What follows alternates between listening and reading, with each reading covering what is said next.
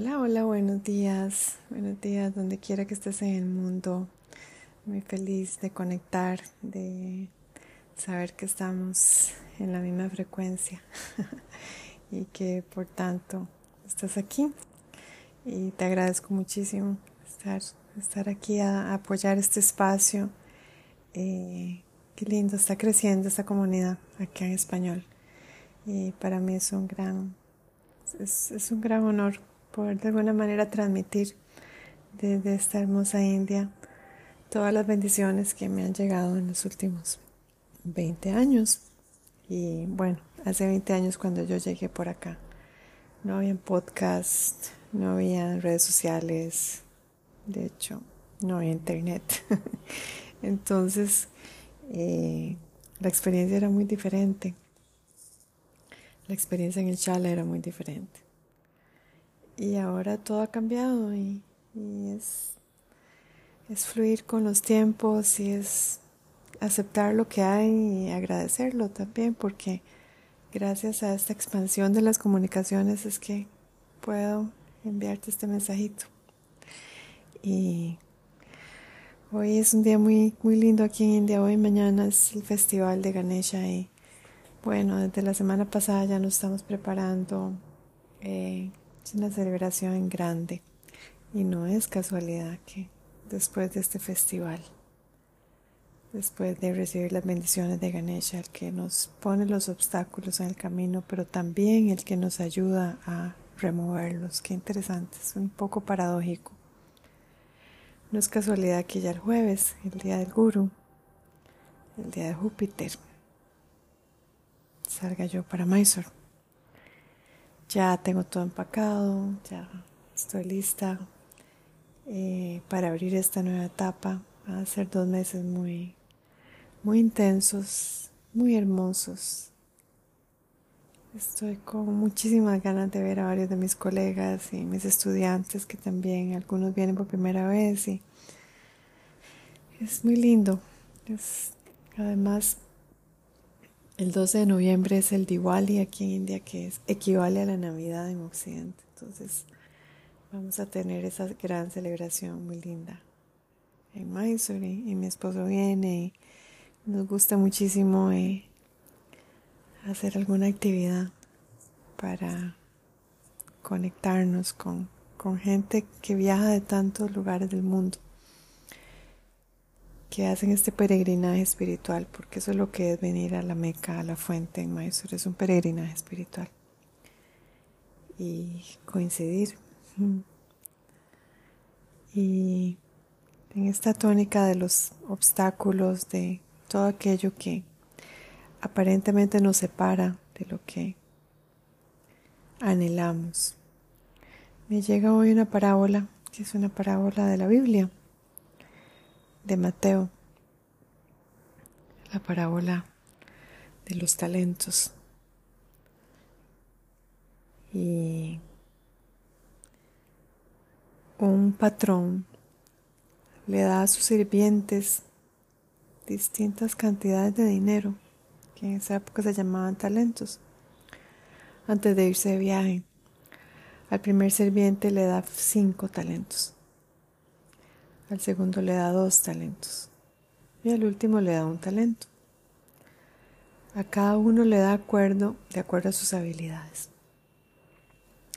El serviente que le dan los cinco talentos es muy inteligente, es creativo, así que invierte el dinero y duplica la suma.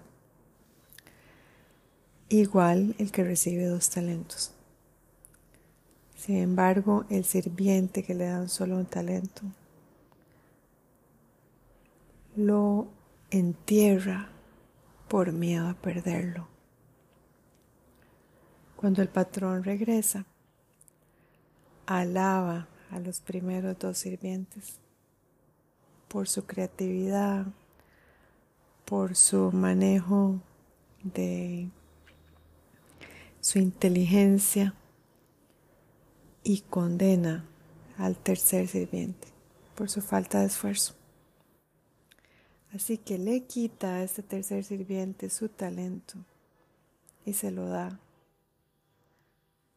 al que había duplicado la suma, al que ya tenía 10 talentos.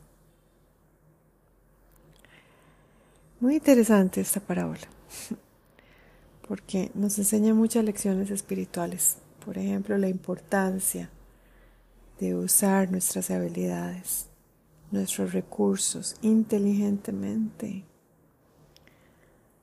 Y aquí entramos en un tema que es yo creo que clave, que ha sido por lo menos clave en mi vida y para muchas mujeres que conozco, que es el, el tema del desvalor. Aquí ya el tráfico de la mañana, me disculpan, pero bueno, es parte de este podcast ya. El desvalor es una sensación de que uno no merece duplicar sus talentos, de que aunque uno siente que uno tiene los talentos que no, que no es posible, o que quién soy yo para hacerlo, o que quién me voy a creer yo para... Y eso es mucho de la, del discurso eh, patriarcal de hacernos sentir a las mujeres que nosotras no podemos, que no podemos a menos que tengamos a un hombre a la par o detrás. Hmm, aquí viene el primer tema, es un tema intenso. Hmm, ¿Cómo, ¿Cómo hacemos entonces para duplicar nuestros talentos en un ambiente que es hostil a la multiplicación de nuestros de nuestras habilidades, que nos tacha de impertinentes. Si osamos, osar es una palabra muy hermosa en español, osamos salirnos del libreto de lo que nuestras vidas eh, deberían ser dentro de todo este sistema, ¿verdad? O dentro de relaciones que obviamente están regidas por por este inconsciente colectivo.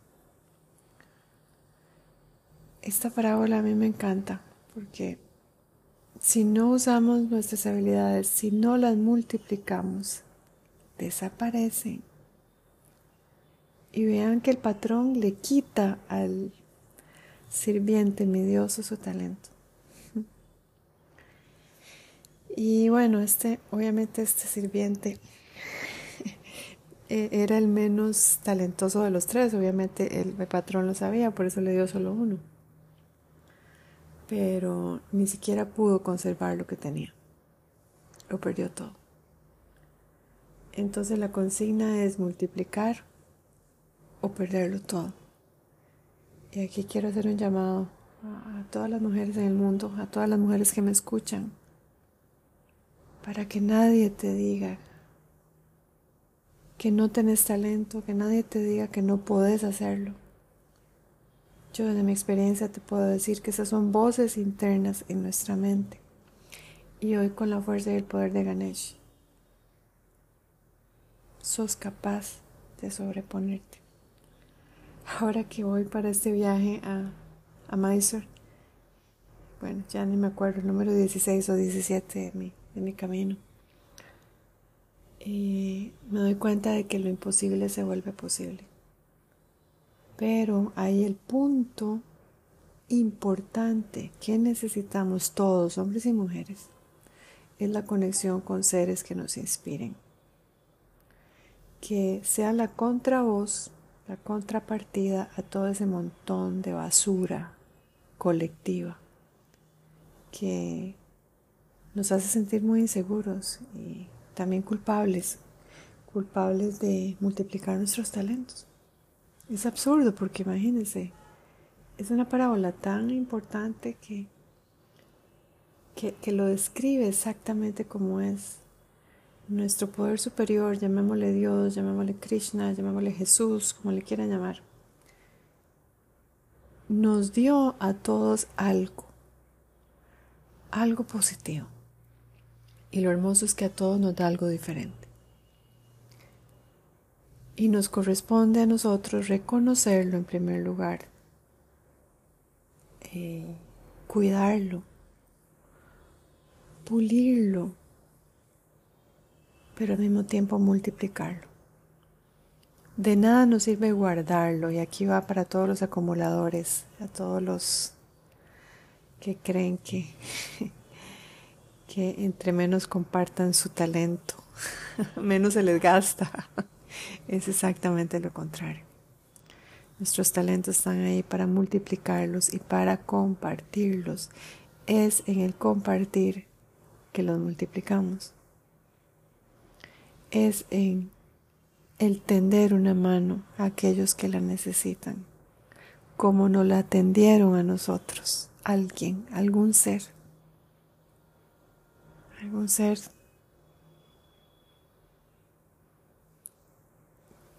¿qué puedo decirle yo?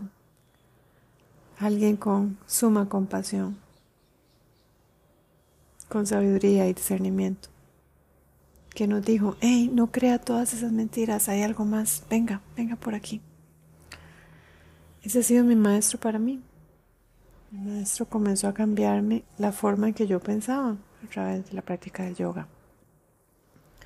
Yo pensaba desde una sociedad patriarcal muy machista, donde el hombre es el Dios básicamente, donde las mujeres somos platos de segunda mesa, donde cualquier mujer que anhele superarse es juzgada por las mismas mujeres incluso de esta sociedad conservadora y patriarcal. Yo siempre me sentí fuera, me sentí que no pertenecía, me sentí que vivía en una familia donde las mujeres eran oprimidas y aplastadas y que me da mucha tristeza ser parte de ese linaje de mujeres aplastadas hasta la fecha. Ahí siguen aplastadas aplastadas por sus conceptos, aplastadas por sus juicios, porque juzgan a diestra y siniestra y no se ven ellas mismas. Y me duele, me duele verlas porque son mujeres cercanas que no han multiplicado sus talentos, que se creen muy empoderadas, pero que en primer lugar no han puesto un pie fuera de su país. Ya es una señal de Subdesarrollo en esta época de la globalización. Si has vivido toda tu vida en el mismo lugar donde naciste, no has crecido, no has multiplicado tus talentos. Tienes que salirte de ahí.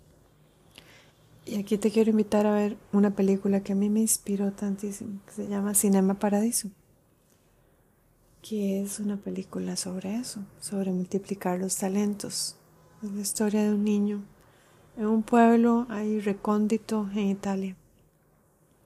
Que gracias a Dios, bendito Dios, tiene un maestro. Y su maestro Alfredo lo quiere tanto. Y lo quiere tanto para decirle, te tienes que ir de este lugar y nunca regreses. Si le hubiera dicho lo contrario, ay no, mi hijito, quédese aquí con nosotros, no se vaya, es que no lo quería. Alfredo quería que Toto multiplicara sus talentos. Y así es, Toto llega a ser un gran director de cine. Y cuando regresa a su pueblo natal se da cuenta de todo lo que ha crecido. Se da cuenta de que Alfredo le dio la instrucción correcta. Vete de aquí y nunca regreses. Estamos viviendo en una época de conexión en el planeta entero. Ya somos ciudadanos del mundo, si nos consideramos ciudadanos de un pequeño país.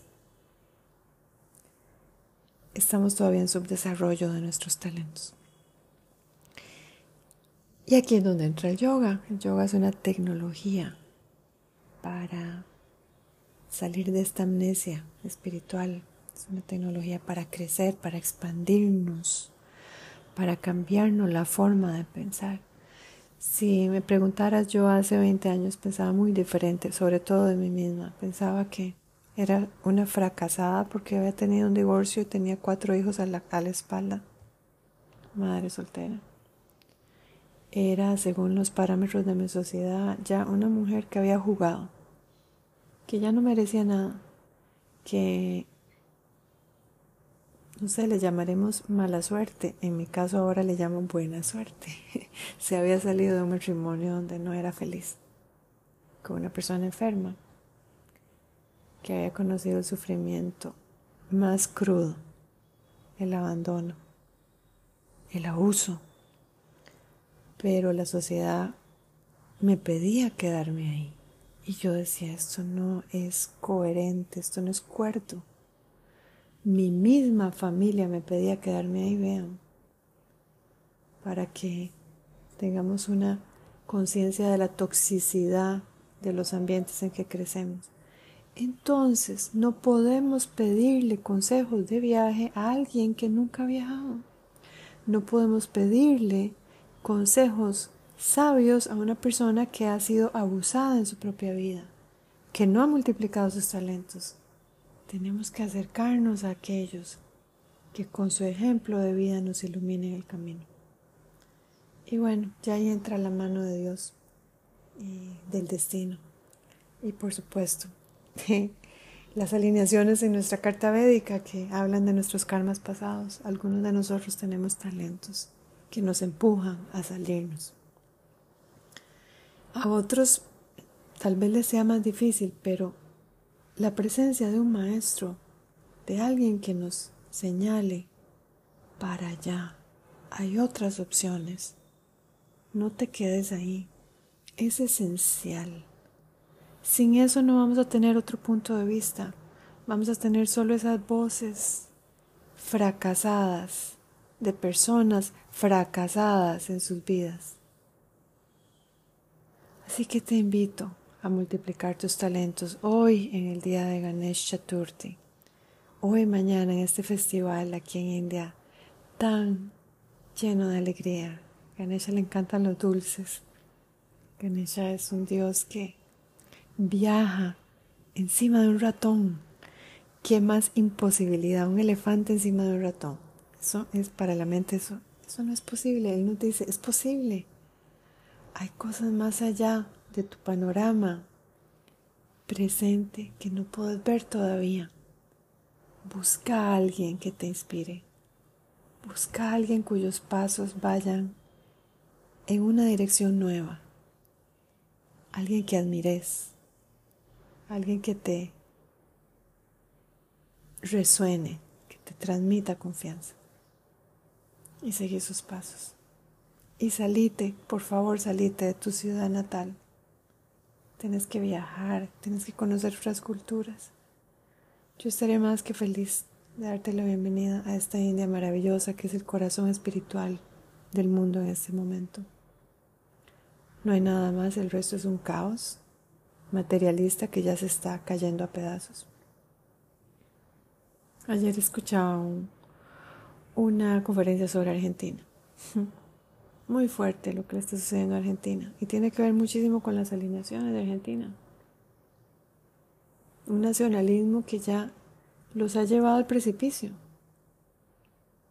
Es que todo en extremo no sirve. Si estás en Argentina, salite de Argentina, por favor. No te quedes ahí a ver la pobreza que está más del 50% y sigue subiendo. No te quedes ahí. Volvete ciudadano del mundo, donde quiera que estés. Latinoamérica es un caos absoluto. Mi propio país de origen. Qué horror. Qué tristeza me da verlo desde aquí.